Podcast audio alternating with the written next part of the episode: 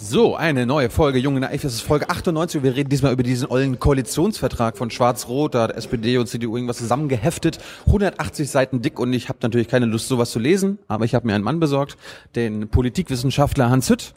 Guten Tag. Den habt ihr vielleicht schon mal kennengelernt. Äh, in Folge 67 haben wir über die Sprache im Wahlkampf geredet, was in den Wahlprogrammen drinsteht und so weiter. Und wir reden jetzt darüber, was in diesem Koalitionsvertrag drinsteht. Wie, wie viele Seiten hat der? 185. Hast du die gelesen? Natürlich. Du hast die alle gelesen? Ja. Ich habe irgendwo gelesen, das dauert irgendwie neun Stunden, um die zu lesen. Ach was. Hast du zu viel Zeit? Ich brauche nicht zu lange. Gut.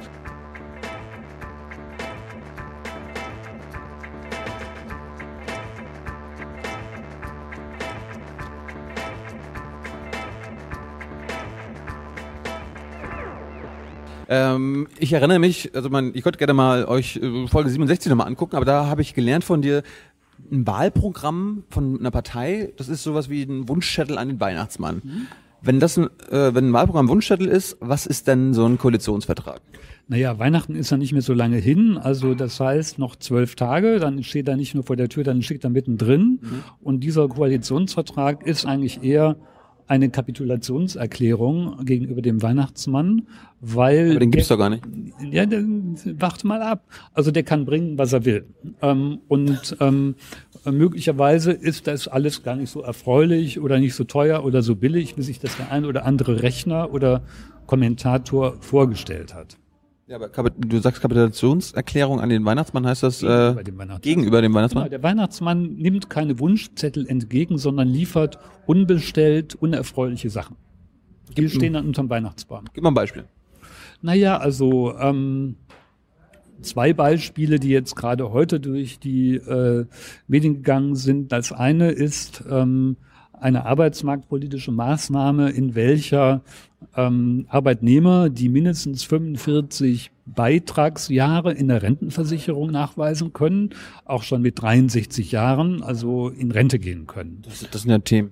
Ja, und da haben dann äh, die klugen Grünen und andere rausgefunden, ähm, dass dass eine Bevorzugung der, der sogenannten männlichen Arbeiteradels sei, äh, weil die Frauen ähm, wegen Kindererziehungszeiten und so weiter nie auf 45 ähm, Beitragsjahre kommen. Also das heißt, auf der einen Seite sagt dieser Koalitionsvertrag, wir wollen Männer und Frauen gleichstellen und auf der anderen Seite sagt er auf dem gleichen Papier, äh, dass Männer ganz bevorzugt gleichgestellt aber könnte man nicht, könnte man dann ja aber sagen, dass ähm, so Kindererziehung, Kindergebären auch Arbeit ist für eine Frau? Ja, das soll es ja dann auch sein, nur ähm, findet das dann in einem anderen Kapitel statt, ähm, nämlich bei der Frage, wie Kindererziehungszeiten für Kinder, die vor 1992 geboren worden sind, ähm, in den Rentenpunkten berücksichtigt werden. Das reicht alles aber gar nicht. Also sowas wie äh, so, ein, so ein Kind wie ich.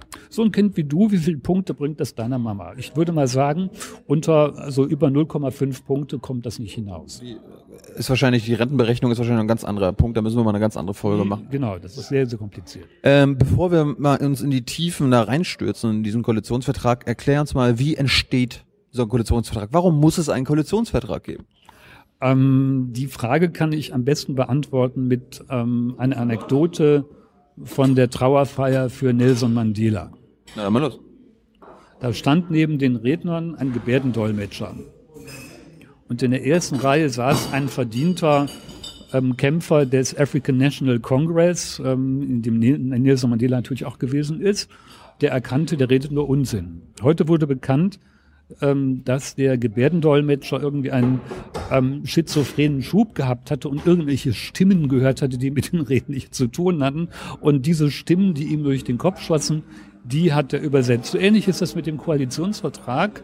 Dort ähm, haben die drei Parteiführer ähm, keine Spuren hinterlassen. Dieser Koalitionsvertrag, der stammt von Unterabteilungsleitern der Bundesministerien und des Bundeskanzleramtes. Also ich dachte, das hat äh, Merkel, Gabriel und Seehofer geschrieben. Ach was. Ähm, da hat? Kein, nein, nein. Ähm, die erste Reihe der Politik, du erinnerst dich an das erste Aktion der Politik, die erste Reihe interessiert sich nicht für Inhalte. Und die erste Reihe, die Warum hat, nicht? ja, weil die erste Reihe ähm, ausschließlich mit dem Machterwerb und dem Machterhalt beschäftigt ist. Und das ist die entscheidende Frage. In der Frage der Macht dieser nächsten Bundesregierung, wenn ja die SPD ihr zustimmt, ähm, da liegt ähm, etwas verborgen. Die großen Entscheidungen, nämlich auf europäischer und auf deutscher verfassungspolitischer Ebene, für die diese Regierung die größten Mehrheiten aller Zeiten in der deutschen Nachkriegsgeschichte hat. Warum? Die werden, ja, weil sie mit 80 Prozent im Bundestag die Verfassung nach Lust und Laune ändern können. Sie haben 80 Prozent Abgeordnete. 80 Prozent der Stimmen im Deutschen Bundestag ähm, gehen auf das Konto der Großen Koalition. Danke, Deutschland. Ja, die haben so gewählt und die haben sich entschieden. Also das ist eine Koalition der Macht. Und ist- die Frage, wofür die Macht in diesem Vertrag eingesetzt wird, die können wir in zwei Richtungen beantworten. Die eine Richtung finde ich ganz interessant, hat Nils Minkmar in der FAZ beschrieben, das sei der schönste oder netteste Text der deutschen Literatur, den man sich nur denken könnte. Ähm, Es wird alles ähm, für jedes Problemchen und noch so kleineres Problemchen ähm, bemüht sich die Bundesregierung äh, um eine Lösung. Selbst äh, die Archive der Frauenbewegung werden dort ähm, zum Thema eines eigenen Abschnitts. Aber ist, ist, ist, ist doch gut, Nein. oder ist, ist nicht gut?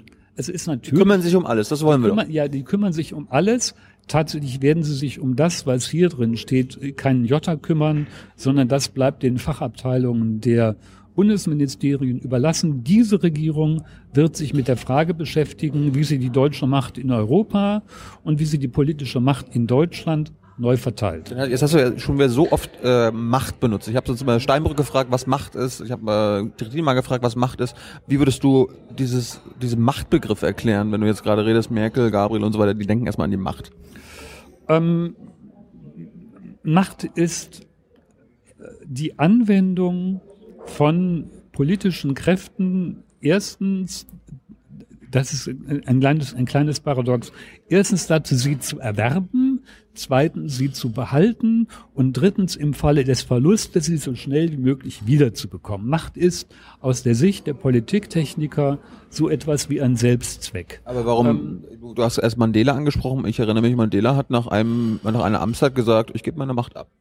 Ja, das War, ist war, er, war, war ein komischer Typ, oder was? Nee, alles andere als das. Er ist ein Held des Rückzugs ähm, und er geht in die Geschichte der Welt ein, weil er trotz seiner 27 Jahre im Gefängnis ähm, in keiner Sekunde, in dem Moment, wo er an die Macht gekommen ist, an Rache gedacht hat, sondern die politischen Lager in Südafrika, soweit das überhaupt möglich war, aufeinander zubewegt hat.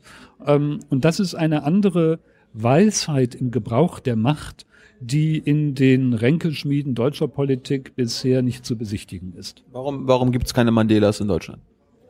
Naja, du müsstest jetzt danach fragen, ähm, wer schon 27 Jahre in Deutschland im Gefängnis gesessen hätte, um eines Tages ähm, äh, hinter den Gittern hervorzukommen, etwas anderes zu Aber bewegen. äh, hat Angela Merkel nicht äh, über 20, 30 Jahre in der DDR, im DDR-Gefängnis gesessen? Naja, also dieses Gefängnis hat sie immerhin nach Moskau an die Akademie der Wissenschaften geführt und sie kann, glaube ich, besser Russisch sprechen als ähm, Wladimir Putin Deutsch. Also sie kann Putin auf unnachahmliche Weise nachahmen. Gut, wir waren aber beim Koalitionsvertrag. Ähm, wie viel Macht steckt denn da drin? Also äh, steht da drin, wir wollen ja unsere Macht nutzen, wir sind eine Koalition der großen Macht, wir werden jetzt das und das angehen. Was ist, Nein, nein, das ist, also nochmal, dieser Koalitionsvertrag sagt über die politische Macht so gut wie gar nichts. Und ähm, ich brauche vielleicht noch ein anderes Beispiel, um äh, das Dilemma zu illustrieren. Ähm, Im Bundestagswahlkampf 2002 hat der große Politikwissenschaftler Wilhelm Hennis über Edmund Stoiber, damaliger CSU-Kanzlerkandidat, gesagt, immer wenn ich Stoiber reden höre, frage ich mich, wo sein Vorgesetzter ist. Ähm, und hier ist es genauso. Die Vorgesetzten, also die Parteiführer, finden nicht statt. Das ist der erste Punkt. Der im zweite, Koalitionsvertrag? die finden im Koalitionsvertrag nicht statt, Warum nicht? weil er ein Vertrag ist, in welchem nur die Fachbeamten die Feder führen. Und das heißt, hinter der Kulisse derjenigen Texte der Politik, die dort nicht drinstehen, auf die wir uns aber gewissermaßen äh, ähm, einstellen müssen, da findet ein anderes Spiel statt. Und das ist die Frage, ähm, nach welchen Kriterien die europäische Politik der nächsten vier Jahre gestaltet wird und wie die bundesstaatliche Ordnung der Bundesrepublik gestaltet wird. Mit anderen Worten, wir können uns darauf einstellen, auch wenn das in keiner Silbe irgendwo im Koalitionsvertrag so steht, wir werden eine Verfassungsänderung bekommen und diese Verfassungsänderung wird im Bundestag ohne Mühen mit der Mehrheit, über die diese Koalition gebietet, durchgesetzt. Das heißt, wenn ich jetzt richtig verstanden habe, man sollte eher darauf aufpassen, was in diesem Koalitionsvertrag gar nicht drin steht, genau. wo, wozu gar nichts gesagt wurde. Äh aber, aber ähm, dieser Koalitionsvertrag ist, äh, abgesehen davon, dass ihn die Fachbeamten geschrieben haben, sowas wie ein hybrider äh, oder surrealistischer Text. Ähm, in diesem Text sind tatsächlich die wesentlichen materiellen Forderungen des SPD-Wahlprogrammes, also ihr Wunschzettel an den Weihnachtsmann, reingeschrieben worden. Und ähm, damit die, damit die SPD-Mitglieder sagen, äh, finde ich gut, da ja, erkenne ich uns wieder. Eins zu eins, 100 Prozent äh, und garniert ähm, sozusagen wie Lametta, so viel Lametta war nie, ähm, sind alle rhetorischen Formeln der CDU ähm, und CSU Europapolitik und ähm, Bundespolitik ähm, aber es ist das Papier nicht wert, auf dem es steht. Warum, warum, äh, oder gib uns mal ein Beispiel. Hast du da äh, konkrete Beispiele, wie das, das Wording, das Wording jetzt so geändert wurde, dass es so, dass die SPD-Mitglieder sagen, oh, das, das hört sich ja nach einem SPD äh, Fahrplan an und nicht nach CDU. Also Beispiele sind die Einführung eines flächendeckenden gesetzlichen Mindestlohnes ab 1. Januar 1915. Ähm, 1915? 2000. Rückwirkend, ja? Rückwirkend. genau, 1915 ist schön. 2015, ähm, ich komme aus einem anderen Jahrhundert, das muss ich da entschuldigend hinzufügen. Und das zweite Beispiel ist etwa, dass wer zahlt, schafft an im Mietrecht, wenn also ein Hauseigentümer und Vermieter ähm, einen Makler beauftragt, dann soll das künftig nicht der Wohnungsbewerber sondern der Eigentümer und Vermieter selber bezahlen. Klassische Formel. Ja. Steinbrück hat darüber ähm, in seinen Wahlreden immer einen schönen Sketch vorgeführt, wie das so in der Großstadt aussieht.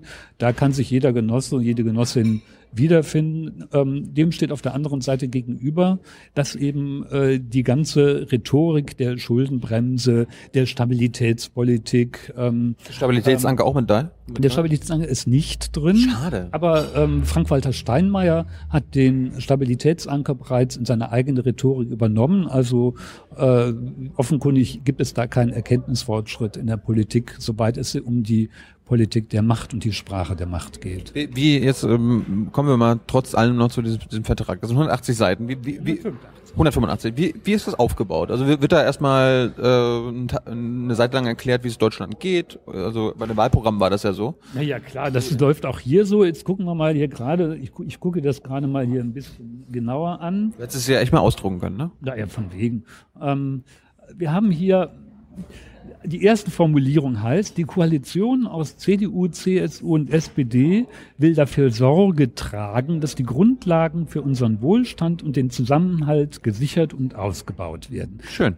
Ja, das ist nicht nur schön, sondern das ist insofern auch wieder albern, weil das Sorge tragen ist ähm, ein unbestimmter Begriff, der auf nichts und für nichts verpflichtet. Sorge tragen heißt also so mit Mundwinkeln bis zu den Kniekehlen irgendwie ähm, sich Dinge ganz besorgt anzusehen und wenn etwas ähm, nicht klappt, zu sagen, immerhin haben wir dafür Sorge getragen, aber das hat mit Entscheidungen und Durchsetzung überhaupt nichts zu tun. Warum, warum sagen die, wir wollen Sorge tragen? Warum sagen sie nicht, wir tragen Sorge? Also, das ich meine, Sorge tragen ist die Lieblingsformulierung der Bundeskanzlerin. Und ähm, wenn man sich das TV-Duell zwischen Frau Merkel und Herrn Steinbrück anschaut, so findet das Sorgetragen wie so eine Art von Ping-Pong, wie so eine Art von Tennisspiel zwischen den beiden unentwegt statt. Also er hat, ähm, Steinbrück hat die Formel der Bundeskanzlerin auch bei der berühmten Patronatserklärung äh, wo die Spareinlagen für sicher erklärt worden sind, ähm,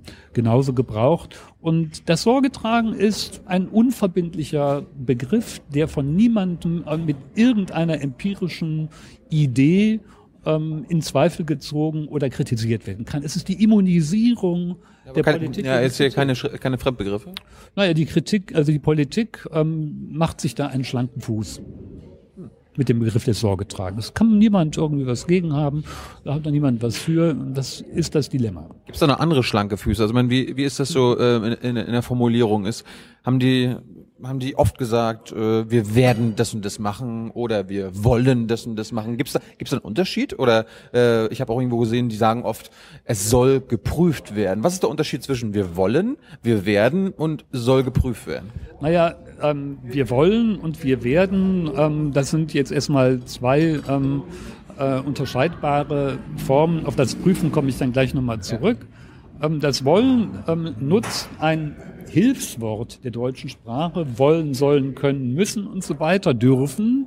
Ähm, aber jedem Willen äh, mag der eine oder andere Wille oder das eine oder andere mächtige Interesse entgegengesetzt sein. Und Leute, die was wollen, habe ich in meiner Kindheit gelernt, kriegen was auf die Bollen. Also vom Wollen allein wird keiner glücklich. Und ähm, das heißt, das Wollen ähm, entkräftet ähm, eine Aussage, die zum Beispiel sagen würde, wir führen etwas ein. Basta. Genau. Wir wollen etwas einführen, schickt das auf eine lange Reise, ohne ähm, dass die Ankunft am Ziel überhaupt gewährleistet wäre. So. Das, das ist meine Frage. Haben Sie, wie, wie viele Aussagen sind in diesem Vertrag drin, wo steht, wir äh, führen das ein? anstatt zu, äh, versus quasi wir wollen das einführen oder wir werden ja, das da einführen. Kommen, da kommen wir, da kommen wir jetzt genauer zu der äh, sprachlichen ähm, und politischen Struktur dieses Papiers, abgesehen davon, dass das die Fachbeamten geschrieben haben, ähm, ist das ähm, ein ähm, Papier nicht gebändigter Gegensätze. Also auf der einen Seite die Monstranz der CDU, Rhetorik, auf der anderen Seite der Indikativ, also der, die, die, die, die konkreten Beschlüsse des SPD-Partei-Wahlprogramms. Äh, ähm, und Sie sind in den Verhandlungen offenkundig bei keinem Punkt so weit gekommen, dass sie sich ähm, tatsächlich verbindlich auf etwas geeinigt haben. Das hat zur Folge, das ist gar zweite, nichts, gar nichts. Thilo, das ist dann die Antwort auf die zweite Frage, ähm, warum das Prüfen eine solche Rolle spielt. Ähm, in der politischen Rhetorik gibt es den Begriff des Prüfstands.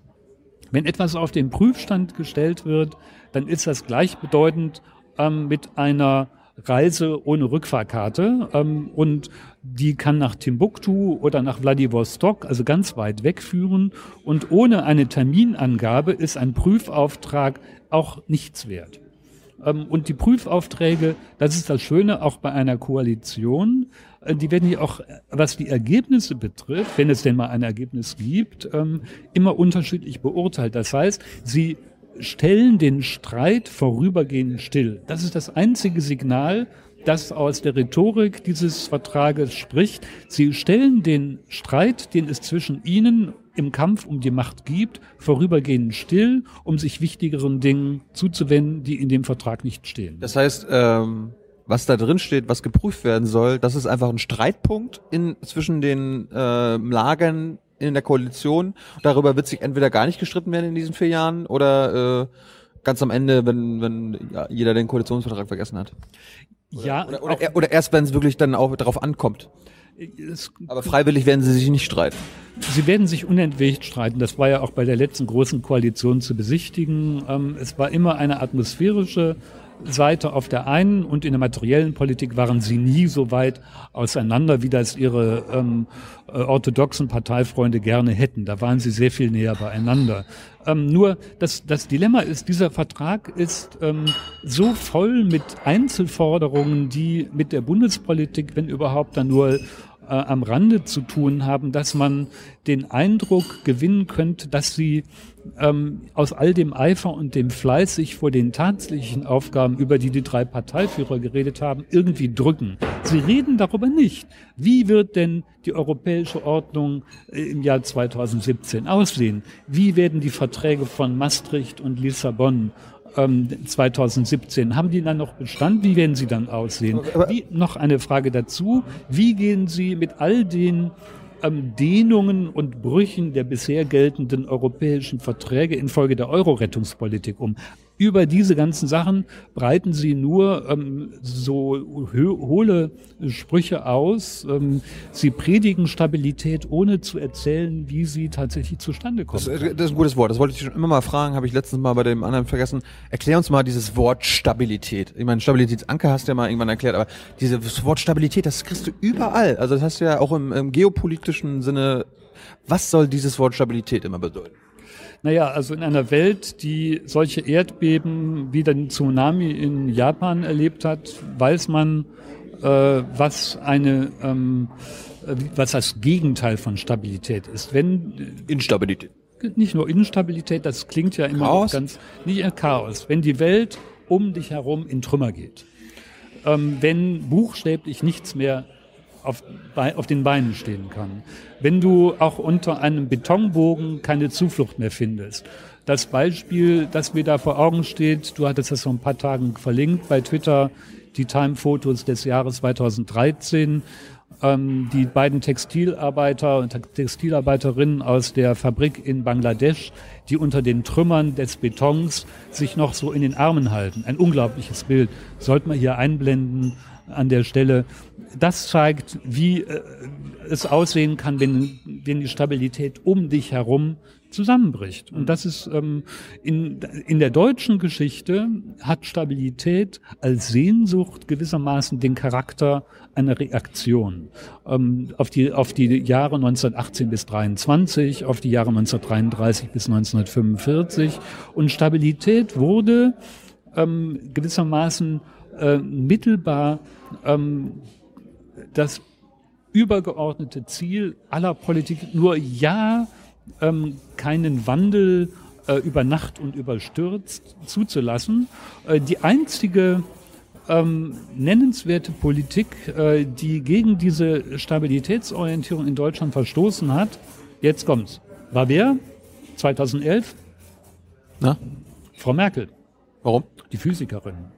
Über Nacht hat sie den eigenen ähm, Atomenergiebeschluss gekippt und erneut ähm, Rolle rückwärts ähm, zurück zu einer Energiewende, wie sie von Rot-Grün ursprünglich äh, auf den Weg gebracht worden ist, eingeschlagen. Und die Geschwindigkeit ähm, hat selbst ihre eigene Parteifreunde, die bis dahin also voll die Atomfraktion gewesen sind, überrascht. Aber sie ist, ähm, das haben alle Kommentatoren damals zu Recht gesagt, ähm, die geschickteste Hakenschlagerin in der deutschen Politik. Es gibt keine Grundsätze, die sie nicht genauso gut in die Tonne treten könnte. Meinst du? Dazu bin ich von überzeugt. Du meinst, sie hat keine Grundsätze, die sie irgendwann mal, wo sie sagen würde, nee, dafür trete ich zurück. Weil ich diesen Grundsatz habe, trete ich dafür zurück. Beispiel, also meine, gab's, Der gab's ja, einzige- gab's ja bei Kanzlern Der auch schon einzige mal. Grundsatz, der sie zum Rücktritt veranlassen könnte, wäre der Verlust der Macht. Also das wäre ein Pleonasmus. Der Grundsatz, der sie ähm, beim Leben erhält, ist der, der, das, die Machterhaltung für sich und ihre Partei. Das ist das einzige, das ist übergeordnete Gesetz all ihren Handelns und die ähm, das Zuwarten, das Beobachten, die verwaschene Sprache, ähm, die sehr viel konstruierter ist, als es dem oberflächlichen Zuhörer oder Leser erscheint, die sind alle Techniken des Machterhalts. Aber ist sie, ist sie da was Besonderes? Oder eher ist das am Ende jeder Politiker, der Kanzler wird, ist genau in diesem Mythos gefangen, dass sie immer eine Macht bleiben wollen, dass sie nie die Macht abgeben wollen und Ja, so es weiter. gibt Unterschiede. Also wenn du jetzt ähm, so einen Klartext- oder Frakturredner, wie er sich selber bezeichnet, wie Per Steinbrück vor Augen siehst, da hast du ähm, jemanden, der tatsächlich eher aus dem letzten Jahrhundert redet, während Frau Merkel ihre Modernität dadurch zeigt, dass sie niemandem Angriffsflächen zeigt. Äh, alles ist abgerundet. Alles klingt irgendwie so, dass man sagt, ja, klingt irgendwie vernünftig. Ähm, und tatsächlich ist es nur äh, sozusagen für den Windkanal ähm, möglichen Widerstandes ähm, ein bisschen geschliffen worden, ohne dass tatsächlich damit ähm, materielle Inhalte der Politik beschrieben werden. Warum, wa, wa, aber warum macht sie das? Ja, weil Sie hätte es ja auch anders machen können. Sie hätte gesagt, ich äh, rede ja klar und deutlich.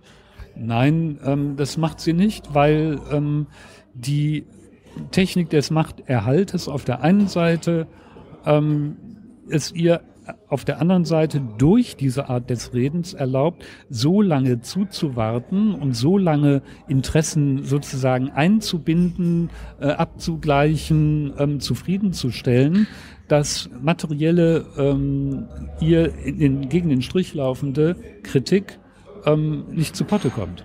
Hast du ein Beispiel dafür, wie sie redet, äh, wie sie wie sie es sprachlich schafft, eigentlich nichts zu sagen? Oder, naja, das, das oder, Sorgetragen oder, ist ihre Lieblingsformulierung. Genau. Das hatte ich eben schon gesagt. Das Sorgetragen ähm, macht ungeheuren Eindruck, weil es eben die Bekümmernis ähm, auf der einen Seite ähm, so wie eine wie ein Bachchoral, eine, eine, eine, eine Bachkante hat. Ich hatte viel Bekümmernis oder ich stehe mit einem Fuß im Grabe. Das kann sie auf der einen Seite singen und dann Holderio, O du Fröhliche singen. Ähm, und das geht gewissermaßen äh, lückenlos ineinander über. Und indem sie das eine und das andere miteinander verbindet, ähm, äh, erstirbt der Widerstandsgeist gegen ihre eigene Politik. Aber wenn du jetzt sagst, immer du sagst und äh, äußerst das und weißt das, dass sie das quasi äh, ihre ihre sprachlichen Mittel benutzt und jetzt nehmen wir mal ein Beispiel NSA-Skandal, dieser Überwachungsskandal, wo sie sagt, das finde ich auch sch schlimm und äh, da, da trage ich Sorge, da, da mache ich mir richtig Sorgen, da mache ich mir einen Kopf, da denkt, dann, da denkt der Zuhörer, oh, das das wird sie also auch stören, äh, da wird sie bestimmt was unternehmen. Aber ich meine, wir wissen ja quasi aus Erfahrungen, dass da nichts passiert, dass das einfach nur ihre, ihre äh, sprachlichen Mittel sind. Warum sagt, warum sagen die Medien und äh, so weiter nicht, ey, äh, Merkel, das haben wir von dir aber schon in den letzten Jahren immer so gehört. Ähm, jetzt, jetzt, jetzt mal Butter bei die Fische. Das glauben wir dir nicht mehr. Naja, Warum fallen, fallen die immer wieder darauf rein? Ähm, das ähm, musst du die Medien fragen. Ähm, sie fallen nicht darauf die rein. Medien. Ähm, sie fallen nicht darauf rein, sondern sie kritisieren es. Ähm, und wenn man sich jetzt den äh, Aufruf der 560 Schriftsteller gegen äh, die weltweite Überwachung anschaut, ähm, dann weiß man, ähm, äh, dass äh, zumindest einige Medien in diesem Lande sich damit nicht zufrieden geben, was es bisher an Erklärungen gegeben hat. Im Koalitionsvertrag steht zum Beispiel drin, dass man ein Abkommen äh, äh, zum Thema der Spionage, also mit anderen Worten mit den Amerikanern treffen will. Ähm, aber in diesem Abkommen steht im Koalitionsvertrag drin, aber ähm, es steht damit mittelbar und unmittelbar nicht zu der Frage drin, wie denn die Bundesregierung tatsächlich ähm, die Grundrechte der Bürger, also das, was das Bundesverfassungsgericht äh, Gericht die ähm, informationelle Selbstbestimmung der Bürger genannt hat, aber, wie sie die schützen will. Und das muss man noch. Ja, aber, aber, aber, Hans, Hans, das, das hast du jetzt gerade sprachlich. Die ja. müssen das doch gar nicht wollen. Die müssen das. Die müssen das schützen. Die müssen das gar nicht äh, schützen wollen, sondern die müssen das schützen. Hilfswerben, sie schützen es oder sie schützen es nicht. Und sie schützen es aktuell ja nicht. Das ist das Ergebnis, das man aus der Analyse des Vertrags auch ziehen kann. So, jetzt, aber Sie wollen das schützen, ist ja was anderes, als Sie es schützen? Ja, Sie verbreiten weiße Salbe. Auf klaffende Wunden. Hilft dir also nichts. Weiße Salbe auf klaffenden Wunden führt nur zu Eiter. Kann der Eiter vielleicht irgendwann helfen? Nee, der wird immer fieser. Der frisst sich ins Gebälk. Und dann? Ja, dann ist man irgendwann tot. Ja, aber das ist doch gut. Also vielleicht, äh, vielleicht, amput, ja, vielleicht amputieren wir dann einfach diese Geheimdienste oder sowas. Naja, ich meine, die Geheimdienste äh, zu amputieren ist eine schöne Idee. Ähm, sie werden sich, weil sie mittlerweile äh, so übergesetzlich äh, und der Kontrolle entzogen arbeiten, ähm, auch dagegen äh, zu wehren wissen. Also jetzt gerade gestern oder vorgestern wurde erst bekannt, dass äh, ein eh damaliger stellvertretender ähm, Präsident des thüringischen Landeskriminalamtes im Jahr 2003 ähm, die eigene Polizei dazu angewiesen hat, einem Zeugenhinweis auf Uwe Böhnhardt von dem nationalsozialistischen Untergrund nicht nachzugehen.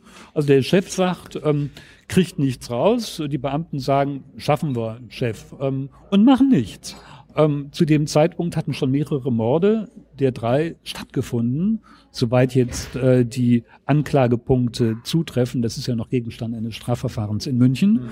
Und da ist der erste Beweis, wie von höchster Stelle einer Landesbehörde ähm, Schutz für drei Schwerverbrecher geleistet worden ist. Vor einer Entdeckung, die damals infolge dieses Zeugenhinweises möglich gewesen wäre. Was sagt denn der Koalitionsvertrag dazu, äh, wie es bei den deutschen Geheimdiensten weitergehen soll?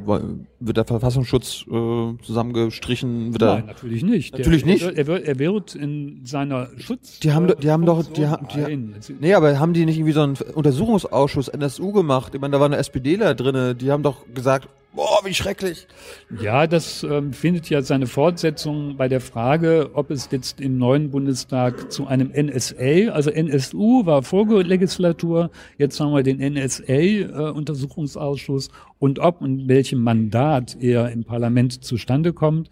Das ist ja die erste Belastungsprobe darauf, ob die Große Koalition ihren flotten Sprüchen, wir unterstützen die Opposition, auch tatsächlich äh, Folgen, Folgen des, äh, denn Ich habe ich hab, ich hab ja mal gelernt, die, und die Opposition kann Untersuchungsausschuss einfordern, wenn sie 25 Prozent der Stimmen hat. Aber ich habe jetzt gelernt von dir, dass sie nur 20 Prozent hat. so ist es. Das heißt, die Opposition kann gar keine Untersuchungsausschüsse mehr ohne Zustimmung der Mächtigen äh, ein, ein, einrufen. Wir haben bisher Das ist ja krass. Gab's das schon mal? Thilo, eins nach dem anderen. Die Bundesregierung und die sie tragenden Parteien ähm, sind die eine Frage. Die Art und Weise, wie sie im Parlament Gebrauch von ihrer Macht und Mehrheit machen, ist die andere. Sie sagen, wir wollen die Rechte der Opposition stärken, aber das Wollen. würde- Wir sind sie beim wollen, Wollen. Sie wollen die stärken, aber ähm, die Wahrheitsprobe kommt in der Sekunde, wo es darum geht, ob die Einrufung eines Untersuchungsausschusses mit weniger als 20 Prozent der Stimmen möglich ist oder nicht. Wenn Sie das nicht tun, dann ist das rhetorisches Blabla und nicht die, die, der Rede wert. Das Gleiche gilt bei Normkontrollklagen, also wenn Abgeordnete der Auffassung sind, dass ein von der Mehrheit im Parlament beschlossenes Gesetz nicht verfassungskonform wird, dann können die äh, Abgeordneten eine Prüfung des Gesetzes durch das Bundesverfassungsgericht verlangen. Auch dazu braucht es eines, ähm, qualif einer qualifizierten äh, Minderheit von, ich glaube, 25 Prozent. Und das gilt genauso. Also das heißt, wenn die Koalition ein Gesetz verabschiedet mit ihrer Mehrheit von 80 Prozent, äh, Grüne und Linke als Vertreter der Opposition sagen, wir glauben, das ist nicht verfassungskonform, dann liegt es. Äh, da können die- da können- da können die sich nicht beschweren. Ähm, ja, das sehen wir aber anders und dann können die sich nicht beschweren, sondern dann müssen die Abgeordneten zu Einzelklagen greifen, weil sie das nicht mehr als Organ und Verfassungsorgan ähm, äh, tun können. Was steht denn im Koalitionsvertrag dazu drin, äh, was sie mit dem mit der Opposition machen? Steht da was drin? Da steht am Ende irgendwie salvatorisch irgendwas, was aber zu nichts verpflichtet. Also wir wollen die Rechte der Opposition stärken, sei es heißt ähm, überhaupt nichts, ähm, solange die Geschäftsordnung des Bundestages nicht entsprechend geändert wird. Und noch eins, wir haben ja gerade, ähm, bevor die Bundesregierung tatsächlich gebildet wird, ähm, eine seltsame Neuentwicklung im Bundestag beobachten können, nämlich die Schaffung eines sogenannten Hauptausschusses. Weißt du, was das ist? Nö. Das ist ähm, ein Instrument, das man sonst aus Kommunalverwaltungen kennt, wo im Grunde genommen alles und nichts ähm, aus, der, aus der kommunalen Verwaltungs- und Politikpraxis ähm, zusammengenommen wird, äh, wo alle Rechte ähm, durch die Rechte der ähm, Mehrheit ähm, in der Regel wahrgenommen werden. Und wir erleben mit einem Mal durch diesen Hauptausschuss also die vollständige Enteierung der Opposition. Die können nichts melden. Also mit 80 Prozent kann ähm, die können die drei Fraktionen beziehungsweise die zwei, weil CDU, CSU ja eine bilden, können en- können Schlitten fahren. Aber ähm, aber. Kann man nicht sagen, die Deutschen wollten das? Die Deutschen wollten, dass die Opposition nicht so viel Macht hat oder, oder gar keine Macht hat. Das, ähm, die Mehrheitsentscheidung am Wahltag ist natürlich so, wie wir sie erleben, äh, zustande gekommen. Auf der einen Seite, die ähm, jetzigen Umfragen sagen, dass immer noch irgendwie über 50 Prozent der Bevölkerung äh, die Bildung einer großen Koalition unterstützen. Aber das heißt nicht, dass dadurch die Rechte der Opposition, mit anderen Worten, ähm, die Kritik äh, der Regierungspolitik, so wie das jetzt der Fall sein könnte, aus der Kraft gesetzt werden dürfen. Mit anderen Worten, man muss hier sehr genau hintun, äh, wie sie den Lippenbekenntnissen, welche Taten sie den Lippenbekenntnissen folgen lassen. Was, was sagen die Umfragen denn, äh, was sagen die Deutschen denn dazu, äh, dass die Oppositionsparteien keine, keine Rechte mehr haben? Vielleicht sollte man das mal fragen. Naja, ich meine, die, worin bestehen die Rechte der Opposition? Die Rechte, die, die Pflichten und Rechte der Opposition sind, die Regierung zu kritisieren. Und nun hat man, ähm, sagen wir, eine Stunde, die hat 60 Minuten. Und wenn du die 60 Minuten durch 10 teilst, dann hast du 6 Minuten. Und wenn du die mit 8 multiplizierst, ähm, also bei 88 Prozent, dann hast du 48 Minuten Redezeit bei äh, den Regierungsfraktionen, bleiben zwölf Minuten für die Opposition. In zwölf Minuten kannst du ähm, gewissermaßen nur noch ähm, wie so ein Wurmfortsatz ähm, arbeiten. Die Regierung muss sich 48 Minuten lang ähm, immer selber Weihrauch über die Schulter kippen und ähm, ähm, beweihräuchern ähm, ähm, und so tun, als wäre das die Aufgabe des Parlaments. Das Parlament aber hat in der Gewaltenteilung exekutive Regierung, legislative Gesetzgebung, judikative Gerichtbarkeit hat die Aufgabe, die Regierung zu kontrollieren. Die Mehrheitsfraktionen allerdings, das steht im Koalitionsvertrag auch drin, stimmen immer gemeinsam ab. Und das heißt, es gibt ähm, in Fragen der materiellen Politik, die im Koalitionsvertrag geregelt sind, keine Option abweichender Stimmabgabe auf Seiten der beiden Regierungsseiten. Das heißt jetzt aber mal ein Gedankenexperiment, wenn die Linken und die Grünen so ein äh, Gesetz einbringen im Bundestag, das heißt hier 10 Euro Mindestlohn. Und die SPDler sagen, äh, das, das kann, da kann ich eigentlich auch mitleben. Ja, Ende der Schlittenfahrt. Dürfen die SPDler dann also Nein. nicht damit abstimmen, heimlich? Man ist Nein, ja, das, heimlich können sie noch so tun. Wenn das der Fall wäre, dann trete die gleiche Situation ein, die 2005 Gerhard Schröder ähm, zur vorzeitigen Auflösung des Bundestages veranlasst hatte, weil er damals glaubte, nicht mehr die Mehrheit seiner eigenen Fraktion hinter sich zu wissen. Ähm, Aber ich meine, es, mit, der, mit der Mehrheit von 80 Prozent können, sagen wir, ähm, selbst wenn noch 20 oder 25 Prozent der Koalitionsabgeordneten da aus der Disziplin scheren, hat die Regierung immer noch 55 Prozent. Also es ist völlig albern. Ja. Aber wer, wer, wer hat denn, wer hat denn, Thilo, wer hat denn Interesse daran in der SPD-Führung, ähm, dass äh, sie den Eindruck einer regierenden Oppositionspartei erweckt? Das hat sie nicht. Das heißt, es wird nicht dazu kommen. Aber ganz kurz nochmal, äh, die Abgeordneten an sich haben doch äh, freie Entscheidung, oder? Also die Abgeordneten auch der SPD, die, die müssen Merkel auch nicht wählen, wenn sie, wenn sie. Natürlich nicht. Das, das liegt äh, in der Verfassung, die die Rechte und Pflichten der Bundestagsabgeordneten sehr genau beschreibt. Es gibt ein freie Abgeordnetenmandat, ist niemandem als sich selbst ähm, verpflichtet. Insofern auch, kannst auch du natürlich so ein, auch nicht so ein Koalitionsvertrag. Na, natürlich nicht. Aber auf der anderen Seite bindet ähm, durch die Anwendung unmittelbaren Zwangs in der symbolischen Seite der Politik ähm, die Zugehörigkeit zu einer Fraktion, alle Mitglieder der Fraktion. Und wenn einer allzu oft über die Bande schlägt, ähm, dann äh, fliegt er raus. Dann fliegt er irgendwann raus. Oder, oder kommt er beim nächsten Bundesma Bundestag nicht mehr oder dabei? Nicht mehr aufgestellt. Ach so genau. ist das, ja? Naja, sicher. Aber was hat das mit dem Koalitionsvertrag zu tun? Ja, hätte sein können. Okay. Äh, zwei Sachen noch. Ähm, wie kann ich mir das vorstellen? Also angenommen, äh, die SPD-Mitglieder sagen, stimmen jetzt zu, die, Ko die Koalition wird gebildet, ähm, wird in den Ministerien, in den einzelnen Ministerien dieses Ding ausgedruckt, äh, die jeweiligen Abschnitte für die Ministerien äh, an die Wand gehängt und dann gesagt, okay, so jetzt machen wir in den nächsten vier Jahren, das arbeiten wir jetzt ab. Oder sagen die, oh, jetzt ist es durch, alles klar, wir machen jetzt unser Ding. Naja, also ähm, man kann sich das ähm, so vorstellen wie ein Fahrplan der Deutschen Bahn. Also man kommt manchmal, äh, wie das der Fahrplan vorsieht, an sein Ziel und immer öfter aber nicht. Ähm, und die Wahrscheinlichkeit, äh, dass das hier wie ein Fahrplan funktioniert, halte ich für so gut wie nicht gegeben. Das heißt, das ist ähm, geduldiges Papier, auf das viele Prüfaufträge und andere freundliche Sachen geschrieben worden ist. Tatsächlich findet ab dem Tag, auf dem, an dem die Bundesregierung gewählt ist, ähm, also die Bundeskanzlerin nächsten Tabula Dienstag. Rasa dann. Nee, nicht Tabula Rasa, sondern das kann dann immer mal wieder, ähm, so wie man irgendwie so den, das Lametta für Weihnachten rausholt, hervorgeholt und beschworen werden. Aber tatsächlich findet eine andere Schlittenfahrt statt. Das heißt immer, immer wenn, wenn die Gesetzgebung gerade so ist, dass man sagt, hey, das hatten wir ja sogar im Koalitionsvertrag, dann wird das rausgeholt, weil gesagt wird, wir haben das ja im Koalitionsvertrag gehabt. Also es und, wird alles, es wird alles ähm, darauf hingebogen, äh, was dann der sogenannten Stabilität dient. Und wenn es der Stabilität dient, alles das, was gestern als Grundlage der Stabilität genannt worden ist, beiseite zu fegen, dann wird es beiseite gefegt. Und ähm, stehen dann auch Namen drin im Koalitionsvertrag, äh, wer dann welches Ministerium übernimmt, wer, wer sich um was kümmert? Ähm, da steht gar nichts drin, sondern da steht nur die salvatorische Klausel am Ende drin. Salvatorisch heißt?